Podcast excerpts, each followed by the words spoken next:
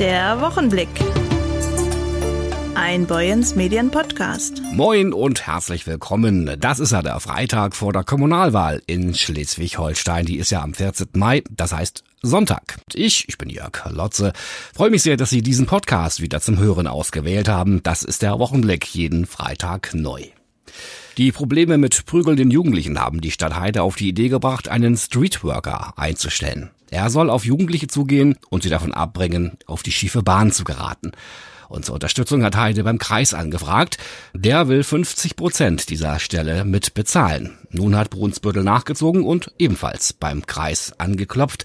Ein Thema, über das wir morgen ausführlich berichten werden in den Zeitungen von Boyens Medien und auch online unter boyens-medien.de. Bei mir ist jetzt unser Redakteur Burkhard Büsing. Moin Burkhard. Hallo Jörg. Auch Brunsbüttel will also einen Teil der Finanzierung erstattet bekommen. Kommt jetzt das Spiel, wer hat noch nicht, wer will noch mal? Dieser Gedanke ist naheliegend, wobei man ja sagen muss, dass die Situation in den sechs Ämtern nicht wirklich mit den beiden großen Städten in Dithmarschen vergleichbar ist. Dennoch hat sich die Kreispolitik aber Gedanken gemacht. Genau. Im Jugendhilfeausschuss haben die Politiker überlegt, jedem Amt das gleiche Angebot wie Heide und Brunsbüttel zu unterbreiten und einen Sozialarbeiter für präventive Arbeit zur Hälfte mitzutragen. Aber der Hauptausschuss hat das Thema wieder vom Tisch gefegt. Warum denn? Weil ihm das nicht weit genug ging. Dort meinten die Mitglieder, dass sie einen größeren Wurf haben wollen als nur dieses Angebot an die Ämter. Also haben sie beschlossen, vier Streetworker zu 100 Prozent zu bezahlen und beim Kreis einzustellen. Und das ist nun der große Wurf? Jein. Rein rechnerisch zahlt der Kreis so viel wie für den Fall, in dem alle Ämter auf das Angebot einer Kofinanzierung eingegangen wären.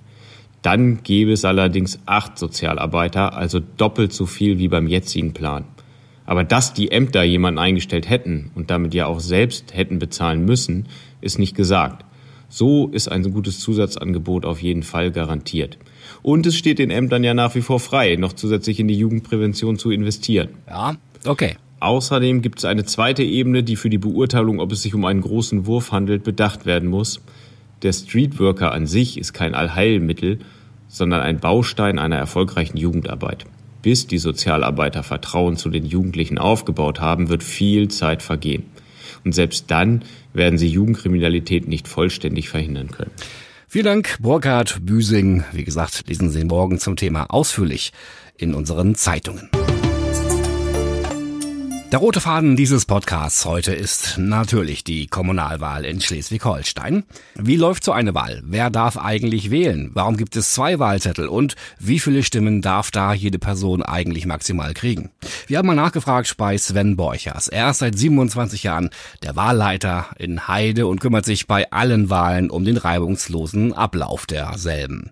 Und nicht jeder hat bereits das entsprechende Wissen, um kompetent als Wähler aufzutreten. Was, Herr Borchers, wird denn nun eigentlich gewählt am Sonntag? Die Gemeinde- und Kreisvertretungen in Schleswig-Holstein werden für einen Zeitraum von fünf Jahren gewählt jetzt, also für die Periode 2023 bis 2028. Und die beginnt am 1. Juni. Gewählt wird am 14. Mai in rund 1080 kreisangehörigen Gemeinden in den vier kreisfreien Städten und in den elf Kreisen. Für alle diese Wahlen wird zusammenfassend der Begriff Kommunalwahl verwendet.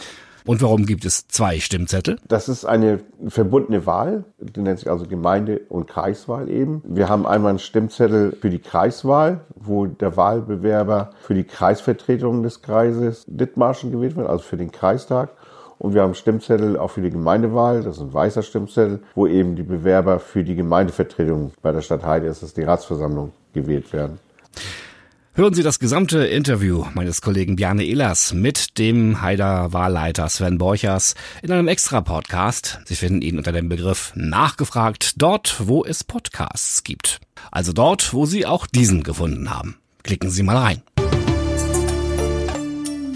Bei nicht wenigen unserer beliebten Ballsportarten gibt es, klar, ein Tor, manchmal sogar zwei, manchmal fällt auch eines um.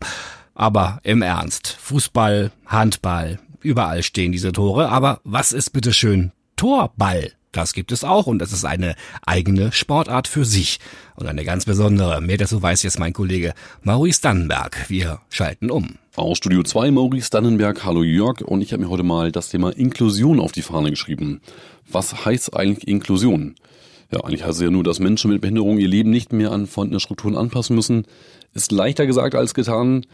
Sören Brücker aus Heide, er wusste es, er hat das Torball in Heide gebracht. Torball, eine Handballsportart für Menschen mit Beeinträchtigung und Behinderung. Und eigentlich ist Sören Brücker Handballtrainer für Kinder ohne Beeinträchtigung. Ich bin Sören Brücker, ich bin der Organisator des ersten Torballturniers hier in Heide, was der MTV Heide ausrichtet und gemeinsam mit dem Landesförderzentrum Seen in Schleswig und dem FC St. Pauli organisiert hat.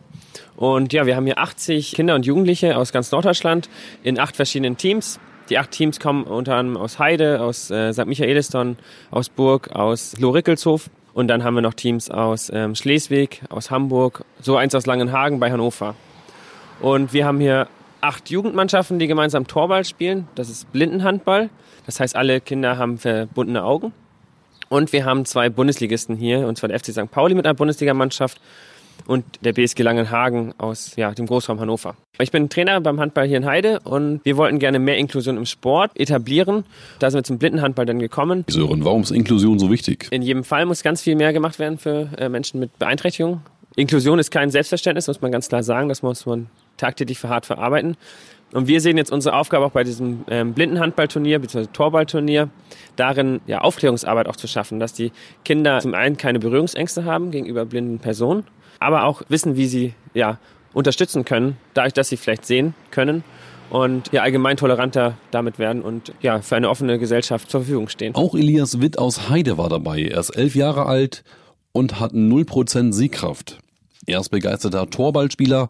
Elias, warum und wie bist du zum Torball gekommen? Also ich hatte damals in meiner Schule eine Veranstaltung, eine Handballveranstaltung und am Ende der Stunde wurden Gutscheine verteilt und ich habe mir so gedacht, vielleicht gäbe es doch eine Möglichkeit, dass es auch irgendwie für Blinde Handball gibt. Da habe ich mir so einen Gutschein besorgt und dann ging alles los. Elias, vielleicht magst du es mal für unsere Hörer erklären, wie man Torball spielt. Also man hat quasi eine Matte oder ein Teppich, der befindet sich auf dem Boden und vor dem Teppich hockt man dann, also mit den Knien auf dem Boden und man stützt die Arme auf dem Boden ab. Diese Position nennt sich die Ballerwartungsposition. Und vor dir ist quasi die Leine, an der ganz viele Glöckchen hängen. Wenn man dagegen versehentlich wirft, dann ist wie beim Fußball faul. Und ja, wenn dann zum Beispiel ein Ball kommt vom gegnerischen Team, dann kann ich mich nach links oder nach rechts schmeißen, um den Ball abzuwehren, weil wenn ich den Ball nicht abgewehrt kriege, würde der Ball hinter mir oder neben mir vorbei ins Tor rollen. Unter den vielen Spielern war auch er hier. Er ist extra aus Hamburg angereist. Mein Name ist André Riebe. Ich bin 32 Jahre alt und seit Geburt habe ich eine Sehbeeinträchtigung und spiele seit 2018 Torball bei FC St. Pauli. André, vorhin erzählst du schon mal, du hast nur 2% Sehkraft. Äh, warum spielst du Sport? Ich spiele Sport, weil es mir wichtig ist, soziale Kontakte zu knüpfen aktiv zu sein, ein Zeichen zu setzen dafür, dass man heutzutage ja gerade durch Corona und Digitalisierung sich immer mehr eigentlich voneinander entfernt, was die Kontakte angeht. Und ich möchte da ein Zeichen für setzen und auch mitwirken, dass ja mehr Kontakte wieder entstehen. Und zum anderen für mich selbst auch Selbstbewusstsein tanken durch den Sport und Spaß haben. Das ist die Hauptsache. Wie gehst du mit deiner Sehkraft um? Wie kommst du durch den Alltag? Seit Geburt an hatte ich nicht zwei Prozent, sondern da hatte ich etwas mehr Sehkraft noch. Aber man wächst damit auf und lernt entsprechend damit umzugehen. Die Barrieren, an die gewöhnt man sich nach und nach. Leider sind sie immer noch da. Und auch deswegen mache ich den Sport, um auch Inklusion deutlich zu machen, wie es funktioniert und gehen kann. Bräuchtest du mehr im Alltag äh, Barrierefreiheit, mehr Alltagshilfen oder kommst du auch so ganz gut klar durchs Leben, aber sagst trotzdem, eigentlich bräuchte man doch vielleicht bessere Ampeln, bessere Gehwege, einfach mehr Hilfsmittel im Alltag? Also ich sage immer an dieser Stelle, es ist hilfreich, dann den Mund zu benutzen, weil auch wenn es die Hilfestellung nicht überall gibt, kann man immer noch mit den Menschen sprechen, die in der Umgebung sind und das ist ja auch das, warum ich empfehle, Sport auszuüben und auszuleben, weil da lernt man halt auch sich zu öffnen und nicht nur in sich reinzubrodeln und sich dann Gedanken zu machen, wie könnte ich mich jetzt besser in der Umgebung oder zum Einkaufen bewegen. Also klar, wenn ich einkaufen gehe, müsste ich jetzt das Geld zählen können in der Regel. Also das Kleingeld ist immer so eine Sache für sich. Aber wenn man dann zum Beispiel das Fühlen lernt, wie fühlt sich ein Geldstück an, dann findet man das auch heraus. Also man kann mit Selbstmühe ganz viel auch erreichen. Ja, ganz stark. Du spielst beim Bundesligaverein St. Pauli, FC St. Pauli in Hamburg. Wie bist du denn zum Torball gekommen? Äh, zum Torball bin ich tatsächlich durch einen Freund von mir gekommen, der eigentlich HSV-Fan ist und Fußballspiele guckt. Und im Stadion haben wir uns über diese Sportart unterhalten. Und ja, ich fand das mega spannend und interessant und habe mich da auch einfach ins kalte Wasser schmeißen lassen. Und als ich dann das erste Training gemacht habe, habe ich mir gleich die Verdunklungsbrille aufgesetzt, um die Chancengleichheit aufrechtzuerhalten. Deswegen haben wir alle eine auf. Und ja, ich habe es dann einfach gemacht und fand das so cool, dass ich dann direkt nach dem ersten Training gesagt habe, ich will dabei bleiben. Torball macht Spaß, weil man Angreifer, Verteidiger zugleich ist in, in einem kleinen Teamsport. Also es ist wie so ein, ich sag mal, Familiensport, möchte ich mal fast sagen. Es ist halt keine große Truppe wie beim Fußball, wo man 21, 22 Leute ist. Und ich finde es halt auch schön an dem Sport, dass man eben ja, Freigeist sein kann, dass man selbstbestimmte Entscheidungen trifft und vor allen Dingen Orientierung lernt. Also man muss ja, auch wenn man jetzt nicht unbedingt blind ist, trotzdem lernen, das räumliche Denken zu verstehen oder die Umgebung anders mal wahrzunehmen. Das ist eine interessante Erfahrung, die ich nur empfehlen kann. Inklusion, ein ganz wichtiges Thema in unserer Gesellschaft. Vielen Dank an Sören Brügger, eigentlich Handballtrainer für Kinder und Jugendliche ohne Sehbeeinträchtigung. Am vergangenen Wochenende hat er ein Torball-Event auf die Beine gestellt in Heide, Handball für Blinde und spielbar gemacht für jeden auch für Kinder und Jugendliche und Erwachsene, die keine Sehbeeinträchtigung haben. Vielen Dank auch an Elias und André, die bei mir am Mikrofon waren. Seit 1998 können Jugendliche ab 16 Jahren in Schleswig-Holstein an der Kommunalwahl teilnehmen. Im Rahmen des Bundesprogramms Demokratie leben hat der offene Kanal Westküste das Podcast-Projekt Demokratie was geht aus der Taufe gehoben und interessierte junge Menschen kommen eben in einem Podcast mit Menschen ins Gespräch, sprechen über Themen wie ehrenamtliches Engagement, Demokratie sowie politische Teilhabe. So wird sich ein eigenes Meinungsbild über die Programme der zur Wahl stehenden Parteien und Kandidaten verschafft und auch Gleichaltrige können so zur Stimmabgabe motiviert werden. Jugendliche aus Dithmarschen haben an verschiedenen Orten unter professioneller Anleitung Podcasts produziert. Demokratie. Was geht? Bei mir ist jetzt Arndt Hauerken, journalistischer Volontär beim offenen Kanal Westküste. Arndt, wie genau setzt ihr das um und wie geht es bei euch, das Demokratie was geht? Demokratie was geht ist ein vom Bundesfamilienministerium gefördertes Projekt im Rahmen von Demokratie leben und dabei haben Jugendliche aus Dithmarschen sich unter anderem mit den Themen Demokratie und politisches Engagement beschäftigt, indem sie Podcasts produziert haben. Was haben die Teilnehmer, die Schüler konkret gemacht? Da gab es zum Beispiel das wöchentliche auf ein Glas Wasser mit, bei dem Kommunalpolitikerinnen und Politiker aus Meldorf auf den Zahn geführt wurde von Schülerinnen und Schülern der MGS Meldorf. Dann gab es das Werner Heisenberg Gymnasium in Heide, das hat Jugendorganisation der politischen Parteien befragt. Auch dabei war die Gemeinschaftsschule Meldorf, die hat sich mit der Zeit des Nationalsozialismus beschäftigt, in der Demokratie nicht möglich war. Und das Gymnasium Brunsbüttel, das hat sich mit dem Thema ehrenamtliches Engagement auseinandergesetzt und hat dazu zwei Schülervertreter befragt, was denn ihre Aufgaben sind. Was nehmen denn die Jugendlichen aus dem Projekt so mit, deiner Erfahrung nach? Auf jeden Fall, dass es ihnen Spaß gemacht hat. Sie waren, glaube ich, genauso aufgeregt wie wir, was am Ende rauskommt. Und da muss man sagen, das ist wirklich alles super geworden.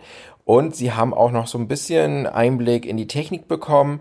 Und es gab die eine oder andere Stimme, die gesagt hat, ja, wir möchten auch gerne nochmal einen eigenen Podcast machen.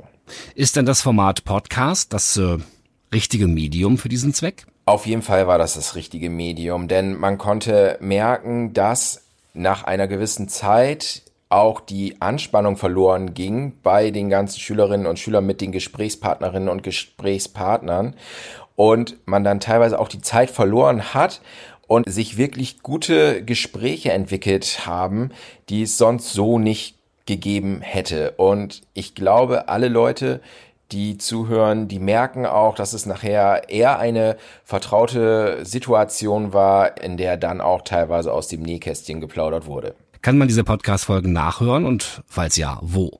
Es gibt dafür eine extra Homepage, die heißt www.demokratie-was-geht.de und natürlich auf allen gängigen Podcast-Plattformen. Dort findet man diesen Podcast auch.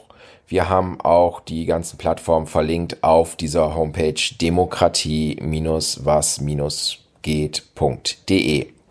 Und wir werden natürlich auch noch ein paar Highlights aus diesen Podcasts in unserem Westküste FM Wahlspezial am Wahlsonntag am 14. Mai ab 17 Uhr spielen. Und wir haben dann auch nochmal Luisa dabei, die in Meldorf von den verschiedenen Wahlpartys berichten wird. Zwei Teilnehmer, Sie besuchen die Meldorfer Gelehrtenschule. Luisa und Oskar, mal an euch die Frage, dürft ihr selbst schon wählen dieses Mal und welche Erfahrungen habt ihr bei der Produktion von Podcasts gemacht? Ihr habt ja in der Meldorfer Kneipe Bornhold mit Politikern gesprochen und sie interviewt. Ich kann selber noch nicht wählen, aber es war auf jeden Fall sehr interessant und ich habe viel dazu gelernt. Ja, also ich darf schon wählen, ähm, jetzt das erste Mal und es hat mir auf jeden Fall weitergeholfen und nicht nur das selber machen, sondern selbst wenn ich es nur gehört hätte, würde ich sagen, hätte mich das sehr weitergebracht, weil das auf kommunaler Ebene ebenso wichtig ist, dass man auch die Personen kennt und nicht nur die Partei an sich, weil man eben noch viel näher dran ist. Und ja, so ein Podcast hilft einfach, die Personen gut kennenzulernen und so ein bisschen auch die persönlichen Ziele. Ja, deshalb fand ich das ganz cool, dass auch so ein paar von denen, die wir eingeladen hatten, immer noch so Sachen erklärt haben, also so ein bisschen komplexere Sachverhalte versucht haben, auch uns Jüngeren gut beizubringen. Das ist ganz cool. Demokratie, was geht? Da geht eine ganze Menge, wie Sie gerade unschwer selbst gehört haben. Apropos hören, am äh, Sonntag geht's im Wahlspezial bei Westküste FM, dem Radioprogramm des offenen Kanals Westküste, auch natürlich um das Thema Wahl. Ab 17 Uhr geht ja die Sendung los. Das Team ist mit einer neuen Außenreportertechnik unterwegs und serviert ebenso wie wir und serviert ebenso die aktuellen Ergebnisse und Stimmen zur Wahl. Und damit sind wir auch schon wieder am Ende angelangt, der neuesten Folge des Boyens Medien Podcasts, der Wochenblick. Die Redaktionen hatten heute Burkhard Büsing, Bjarne Ehlers, Maurice Dannenberg und meine Wenigkeit. Ich bin Jörg Lotze. Ich wünsche Ihnen jetzt ein tolles Wochenende. Das Wetter scheint ja auch mitzuspielen, aber egal was Sie auch machen, nehmen Sie bitte Ihr Wahlrecht wahr. Am Sonntag ist Kommunalwahl bei uns in Schleswig-Holstein. Und Sie haben die Wahl. Alles Gute, bis zum nächsten Freitag, sagt Jörg Lotze. Der Wochenblick. Ein Boyens Medien Podcast.